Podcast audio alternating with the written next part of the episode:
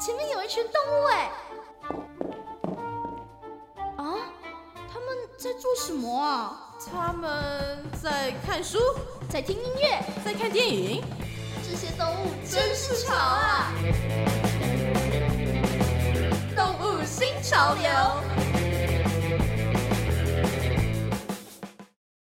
当当当！今天的动物新潮流呢，我们要来介绍一个特别的作品，那就是歌剧。这是我们第一次介绍歌剧这种作品的形式哦。那这是怎么样的一个歌剧的故事呢？在刚刚上个单元中啊，我们有说到，有些欧洲国家的人呢，会把喜鹊当作是偷窃的代表。那这个歌剧呢，就叫做《雀贼》。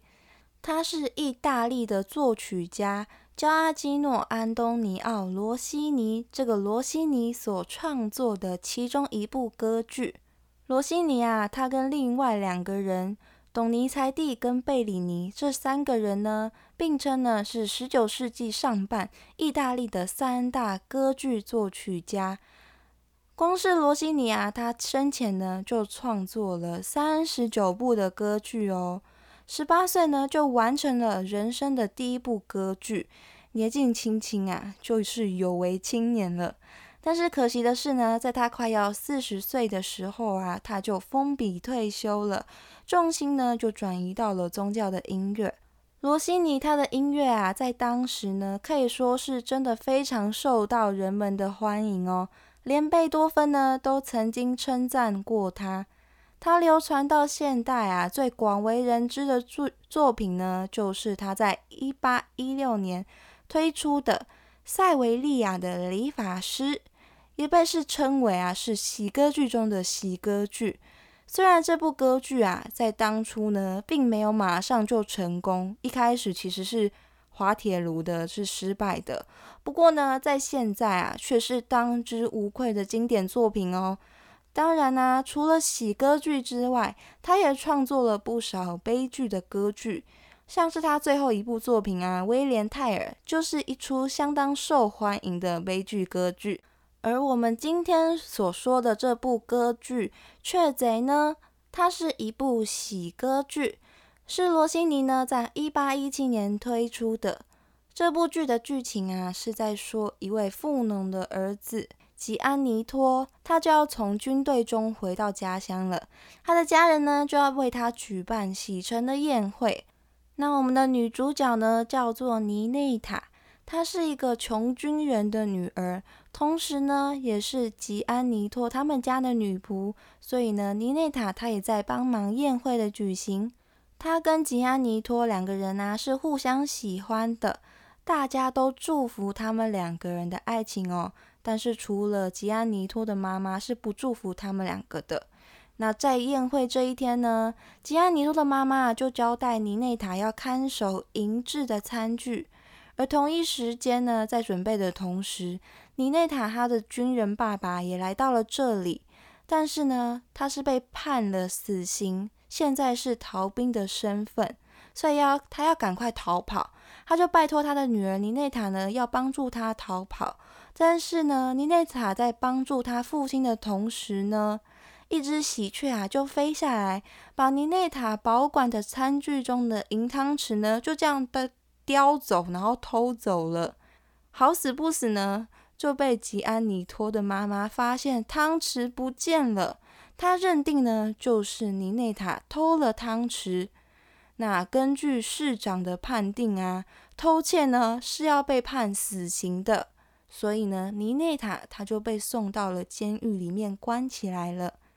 他的爸爸呢，就也想要救他的女儿啊，但是结果他也被关进监狱里面了。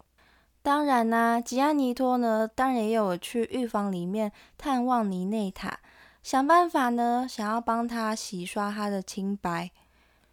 那这个机会就来啦，尼内塔的爸爸在军中有一个朋友。这个朋友呢，为了帮助他，就过来到这里。那尼涅塔的朋友呢，就帮他指引方向。为了感谢他帮忙指路哦，这个军人呢，就给尼内塔的朋友一枚银币。这时呢，突然飞过来一只喜鹊，把那枚银币叼走了。尼内塔的朋友啊，跟尼吉安尼托呢，就一路的追赶那只喜鹊，跑到了一座高楼的塔里面，发现了鸟巢，并且呢，在鸟巢里面啊，发现了那只丢失的银汤匙。于是就真相大白，尼内塔跟他的父亲呢，都恢复了自由。尼内塔也跟吉安尼托啊相聚了。这个呢，就是一个喜鹊偷汤匙所引发的一连串的事件，但是它是一部喜剧的故事啦。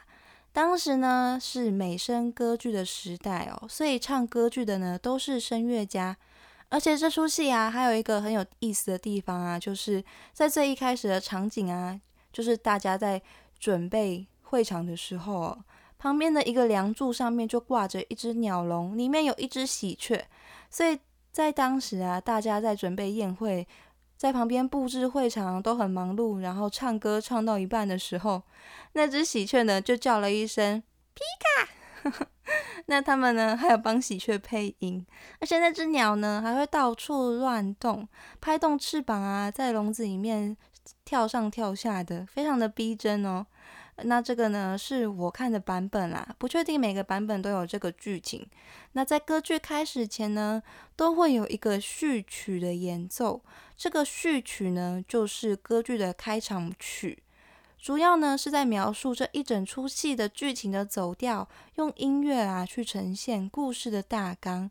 今天呢要给大家欣赏的就是这首《雀贼》的序曲。罗西尼的音乐啊，有一个特色，就是他很会使用渐强去诉说他的故事，诉说他的情感。